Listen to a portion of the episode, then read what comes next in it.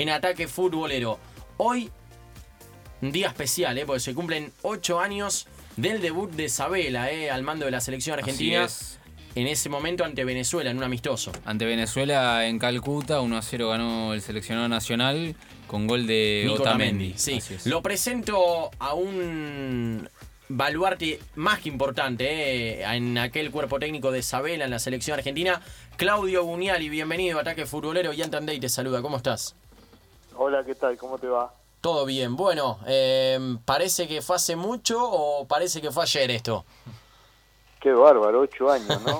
Tremendo. la verdad que, que es una mezcla de sensaciones, ¿viste? Parece que fue hace poco, pero pero también eh, con el tiempo uno se empieza a olvidar cosas y eso es provocado por por la distancia. Yo no me acuerdo, sí sabía que habíamos ganado 1 a 0, que fue nuestro primer partido, un viaje larguísimo y hermoso, con un montón de interrogantes, porque bueno, era la primera vez que nos íbamos a encontrar con estos muchachos. Y la gran pregunta de todos mis amigos decían, ¿qué van a hacer cuando, cuando estén ahí con Messi, con Di María? Y bueno, hicimos creo lo correcto, empezamos a, a crecer en una amistad, en un respeto mutuo. Y bueno, ese fue el primer partido, sí. Ahora vos me recordaste que hizo el gol también. Sí. sé que habíamos ganado 1 a 0, pero no me acordaba eh, el gol. Hmm. Yo lo que te quiero consultar, eh, Claudio, es antes de ese primer partido en la selección, ¿cómo se dio eh, la llegada a la selección a la selección argentina? lo llamaron Alejandro, lo citaron a todo el cuerpo técnico. ¿Cómo te enteraste vos de esa posibilidad de dirigir a la selección?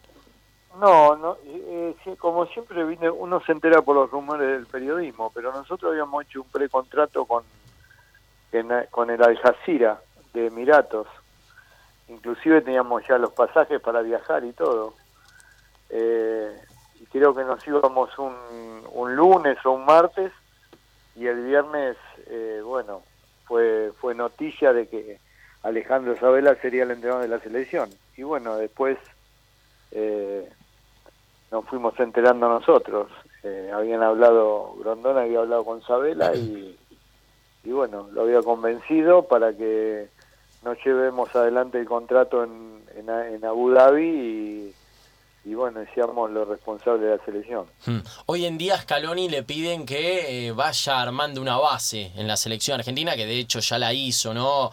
Con, con, el recambio que hubo, a pesar de que se quedaron algunos jugadores que habían disputado el Mundial. En su momento a ustedes, sabiendo que tenían eh, los cuatro fantásticos con Messi, Di María. Agüero, Higuaín, y yo creo, ¿qué les pidieron? que nosotros no, no, nada.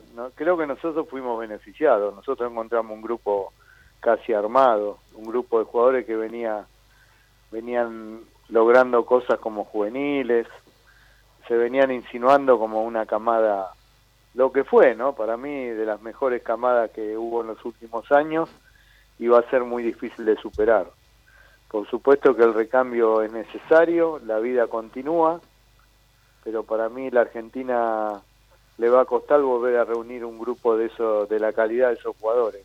Hmm, sí. Porque creo que solo algún necio eh, no puede reconocer llegar a las finales. La Argentina, este grupo de jugadores llegó a finales, las perdió, pero llegó a las finales.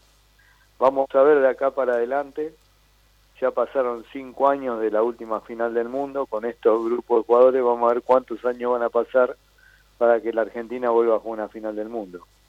Claudio, buenas noches, te habla Facundo Araujo.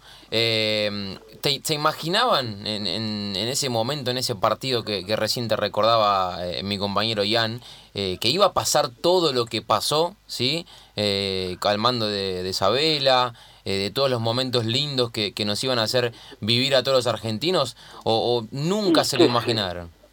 No, y qué sé yo, viste, uno tiene cierta ilusión, pero, pero bueno, después se va se va consolidando la, la, situación. Mm. Yo creo que la selección fue creciendo, eh, llegó al Mundial y siguió creciendo en el Mundial y casi fue imbatible, porque la verdad que se perdió en el alargue, en la final, injustamente. Mm. Así que quiere decir que la, la construcción de ese grupo de jugadores eh, con Alejandro como entrenador fue muy muy buena, fue muy muy muy saludable y y bueno a veces cuando es tan saludable hasta los resultados eh, eh, están por debajo. Sí. Me parece que a mí me, me ha pasado como entrenador. A veces uno está más más satisfecho sin haber logrado el objetivo, pero haber habiendo dado lo mejor y habiendo logrado un respeto. Y yo creo que Sabela dejó un sello en la selección. Sí, obvio. Eh, más allá de que se perdió la final, porque viste que con eso de que al segundo nadie se acuerda, yo creo que yo lo vi, yo bajé del avión y había miles de personas esperando en el Seiza y muchas miles más en el obelisco para agradecer lo que habíamos hecho. Lo que pasa que una vez más, como este país no está preparado socialmente para, para, para recibir a un grupo de consagrados, no lo digo por nosotros, sino por los jugadores, no pudimos ir a la, al, al, al obelisco el día que llegamos. Mm. Pero, pero bueno, el grupo tuvo un reconocimiento enorme. Justo te iba, te iba a consultar por ese, por ese mundial en el que muy bien decís vos, perdimos con, contra Alemania en, en, en la última, digamos, y, y tuvieron eh, Leonel, eh, Gonzalo, tu, Higuaín, tuvieron eh, ocasiones que eh, uno dice, bueno, en sus clubes quizás la mandaban a guardar. Eh, ¿Crees que era ese el mundial en el que Argentina tenía todo para ganar? Porque justamente estaba en Brasil, porque lo que te decía también Jan de los cuatro fantásticos, que Di María, Higuaín, eh, Agüero y Messi llegaban en un momento increíble. ¿Crees que era ese el momento y, y de ahora es muy difícil que, que se vuelva a dar algo así? Ojalá que no, ¿no? Yo creo que era ese el momento. Estoy buscando por qué no fue. Creo que en la búsqueda uno va encontrando respuestas. Eh, creo que como país no merecíamos ser campeones del mundo. Porque más allá de que el fútbol es un deporte, el fútbol en la Argentina es algo muy referente, muy, muy sociable en, nuestro país. Nuestro país es muy futbolero. Eh, como yo le digo a, a Leonel cuando hablo, si vos lográs un título parece que el país está arreglado. Y, y cuando vos no lográs un título parece que vos tuvieras la culpa de todo lo que nos pasa a los argentinos, de este carnaval que estamos viviendo. Mm. Eh, entonces, eh, sí, creo que pasa por ahí. No merecíamos como país ser campeón del mundo y sí lo merecía Alemania, que es un país organizado, con una asociación organizada, con un proyecto deportivo del cual acá nunca existió. Eh, y bueno, eh, me parece que por ahí está al lado. Eh, estos jugadores argentinos si hubieran jugado para Alemania, por ahí eran campeones del mundo, porque estarían en otra en otra sociedad. Lamentablemente este país es así. Cre- ¿Crees que Messi, a ver, quiero aclarar, eh, por las dudas, obviamente Messi siente y mucho la camiseta argentina, pero en esto Como que... ninguno, Sí, como ninguno, sin dudas. Pe- como ninguno, porque él, él sabe que toda la ilusión del país pasa por él, Hmm. el fútbol. Él sabe y nadie más que él es el que sufre no haber podido lograr un título con su país. Mm. Y sigue viniendo y seguimos desplantándolo con, con situaciones que él no merece y sin embargo sigue viniendo. Teniendo en cuenta... La verdad que- Sí. No, no, digo, teniendo Yo en lo- cuenta esto, esto que decías recién, Claudio, perdón, pero eh, que capaz en Alemania eh, eh, estos mismos jugadores hubiesen sido campeones. ¿Crees que Messi termina naciendo eh, en el país equivocado, teniendo en cuenta eh, todo lo que le da el fútbol, siendo el mejor bueno, jugador? de- Hmm. Imagínate que nació en este país y se crió en otro. Y nosotros con una autoridad bárbara queremos que cante el himno. Y si él, él cantó más veces el himno español en su colegio donde estudió que el argentino, que el nuestro. O sea, eh, hay cosas que son inevitables y que nos tenemos que hacer cargo. ¿Por qué él se fue a España a los 11 años? Y porque acá, Acá no. no tendría respuesta por algo. Ujú. Y acá no lo no le bancaron el. Y no el lo cobijaron, no, no lo cobijaron, no le dieron lo que allá le dieron. Está claro. Y nosotros, nosotros que en su crecimiento le dimos la espalda, ahora eh, lo obligamos a que gane la Copa del Mundo para que hacernos brillar a nosotros. ¿De dónde? Yo creo que él él más que nadie quiere ser campeón con la Argentina, como yo siempre digo. Él dejaría todos los trofeos que tiene, todas las botines de oro por, por tener la Copa del Mundo con la selección. Hace unos meses Messi hablaba aquí en Club 947 con Martín Souto y Pablo González, siendo la primera nota eh, en dar a los medios después del Mundial. Se lo notó distinto y desde ahí vimos un Messi distinto también eh, ante los medios, eh, en conferencias de prensa, hablando gane o pierda Argentina. Y también eh, vimos esto que mucha gente pedía, ¿no? Que cante el himno. ¿Crees que, que el Messi que, que, se empezó a ver ahora, a escuchar en los medios, eh, es el Messi que realmente siente Leo? O, ¿O es un Messi que quiere mostrar para conformar a la gente? No, Leo va creciendo, ya tiene 32 años, o sea, mm. hay cosas que, que, bueno, las va eligiendo. Yo, para mí, yo tengo un concepto de él, he convivido casi cuatro años, y yo si canta el himno no, a mí me da exactamente lo mismo. Yo sé que él me defendía dentro de la cancha, y, y era respetuoso de nuestras, de nuestras decisiones, de nuestros errores, siempre fue muy respetuoso. Y bueno, hoy en día siempre dice, ¿no? Que el mejor entrenador que tuvo fue Alejandro Sabela. Creo que ese es el, el mejor regalo. Si vos me decís, bueno, si el mejor del mundo habla mal de ustedes, pero lograron el título del mundo, yo prefiero no tenerlo el título. Yo prefiero que opinen bien de nosotros. Que el paso nuestro en la selección sea recordado con respeto. Y no porque, y pero se ganó, ¿viste? Eh, es muy pobre pensar que solo hay que ganar. Hay cosas más lindas que ganar. Claro, Claudio, Messi confesó que en la selección donde se sintió más cómodo fue la de Alejandro Sabela. Eh, ¿Por qué crees que lo dijo? ¿Qué le dieron ustedes? Y qué sé yo, viste, nosotros fuimos un grupo de trabajo, nos pasó en estudiantes también. Nosotros cuando fuimos estudiantes, estudiantes estaba muy mal, desde lo anímico, desde, desde lo grupal. Y bueno, provocamos que una cercanía, un respeto mutuo, un cariño mutuo, y el equipo ese que estaba último en el torneo local terminó siendo campeón de América. Y en el 2010 volvió a ser campeón.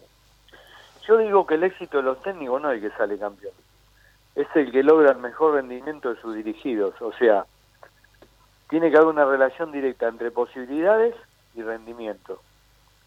Sabela en el 2010 logró el máximo rendimiento de las posibilidades que tenía no se acuerdan, no se olviden que hasta modificó un esquema porque no tenía delanteros y jugó a 5-3-1-1 con un solo delantero y fue campeón del fútbol argentino. O sea, esos son los técnicos admirables.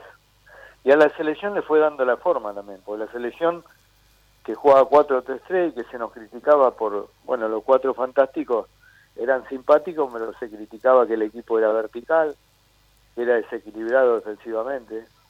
Terminó jugando la final del mundo 4-4-2. Eh, y la verdad que fue, para mí fue de lo táctico memorable, porque Alemania había jugado un día antes, había eh, hecho siete goles, fue un entrenamiento, y nosotros un día después fuimos a larga y penales. Hmm. Y sin embargo, en los 90 de la final mereció ganar Argentina. ¿Y cuál crees que fue la clave eh, que tuvieron ustedes como cuerpo técnico para tener estos dos procesos ¿no? Eh, exitosos, tanto en estudiantes como en la selección argentina? Y algo que no te lo enseña ninguna facultad, no te lo enseña la informática, ni los drones, ni nada, el sentido común. Sentido común. Algo que algunos, por más que estudien y que miren videos, no lo, no lo entienden. El sentido común tuvimos mucho sentido común. ¿Qué es el sentido común y el equilibrio, el respeto? Eh, que te crean, eh, predicar con el ejemplo, la humildad, todo eso, todo es un cóctel que no hay no te lo enseña nadie. Lo humano más que nada. curso de técnico ni te lo enseña la vida y la educación que te dieron tus padres y el lugar donde como yo digo, nosotros, eh, no tanto Alejandro, pero Julián y yo nos educamos deportivamente en estudiantes.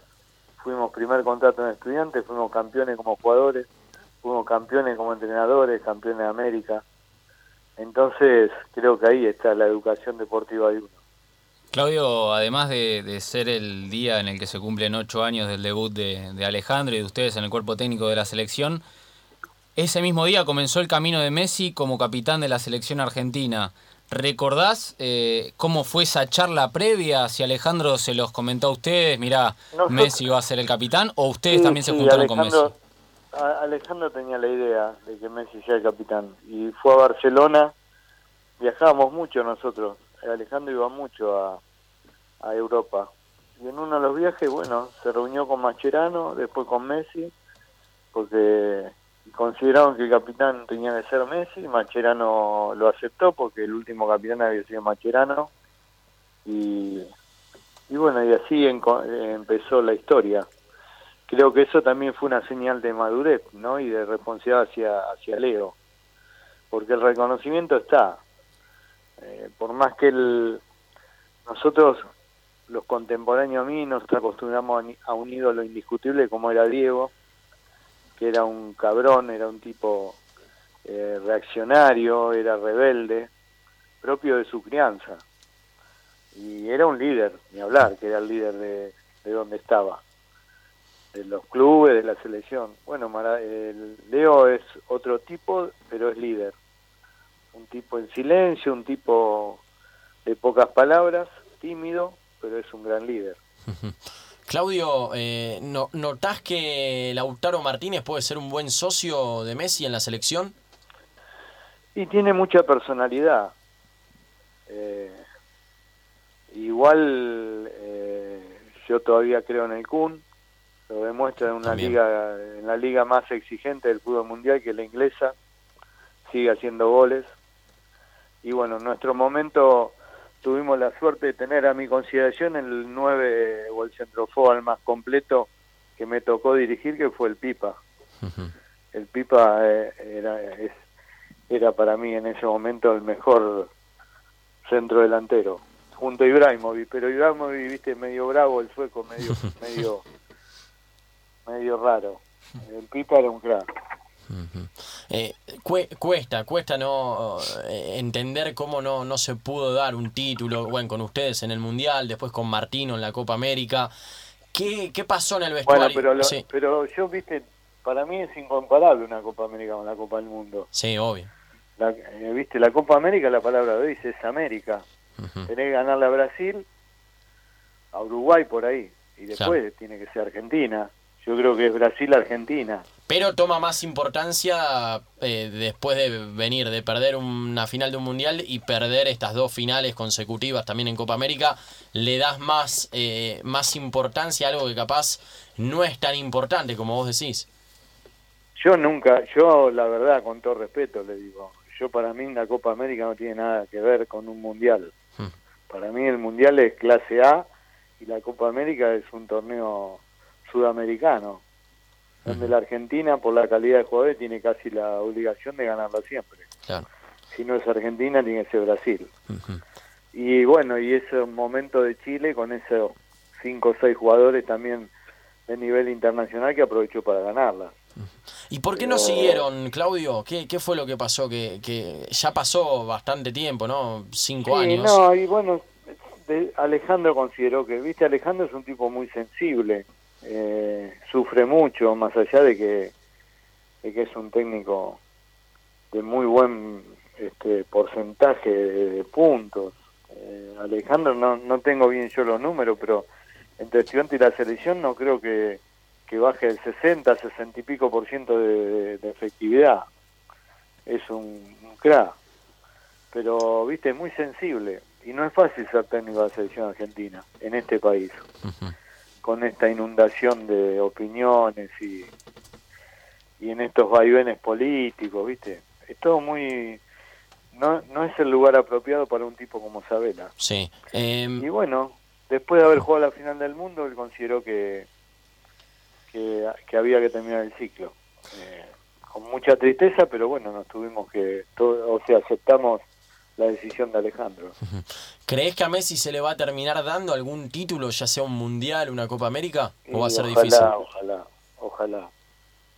ojalá por él, no, no por el fútbol argentino ni por ni por la asociación, por él y por lo por la cantidad de gente que todavía eh, sigue la selección, que Claro. es mucha menos que cuando estuvimos nosotros. Yo, viste, porque, a ver, y perdimos la final, pero yo veía, porque a mí me mandaban los videos de lo que eran los pueblos, las ciudades, cada vez que nosotros ganábamos un partido en el Mundial, cada vez que pasamos con un gran esfuerzo una fase.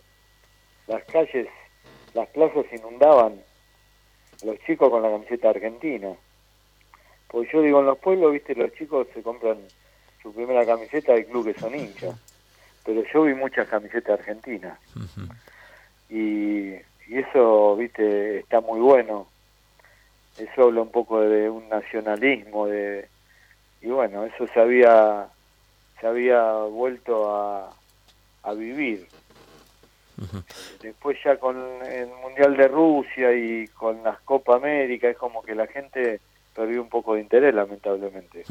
Claudio, te hago la última, agradeciéndote el tiempo eh, y te saco de la selección argentina.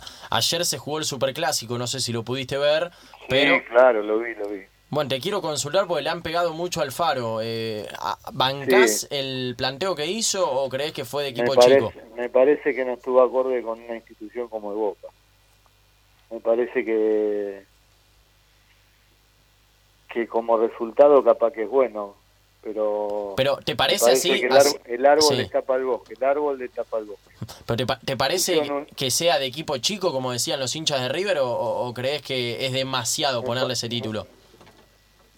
Yo no sé, pero yo creo que no, no estuvo acorde con la historia de Boca. Eh, y aparte con la con las inversiones de Boca, ¿no? Porque Boca tiene jugadores que juegan muy bien. Eh, Revelo es dicho por los por los muchachos de ahí adentro, es crack. Entonces, bueno, River está en un gran momento, pero Boca tenía tenía con qué intentar algo más, me parece a mí. Eh, después si vas al, viste como yo te digo, perdí, perdí la final del mundo, pero ¿de qué manera? De la mejor, bueno, listo, todo tranquilo. Empaté un partido que no había que perderlo. ¿Y de qué manera? Ahí, ahí, viste, defendiéndome, no ofreciendo nada a cambio. Y bueno, qué sé yo, viste, a algunos les servirá. A mí, a mí, a mí personalmente, si yo sería el técnico de Boca estaría preocupado. Claudio Guniali, te agradecemos como siempre eh, esta posibilidad de hablar con vos en Ataque Futbolero en Club 947. Lo mejor para vos, un abrazo. Un abrazo para todos. Chau, chau. Chau, chau. Bueno, ahí pasaba Claudio Guniali, eh, quien fue en, ese- en aquel momento ayudante de campo de, de Alejandro Sabela desde el 2011, que Argentina debutaba eh, en un amistoso ante Venezuela con el gol de Otamendi que vamos a escuchar ahora. Señoras y señores, se viene Argentina, meta en el centro, pelota arriba de la izquierda, llega al centro de Messi.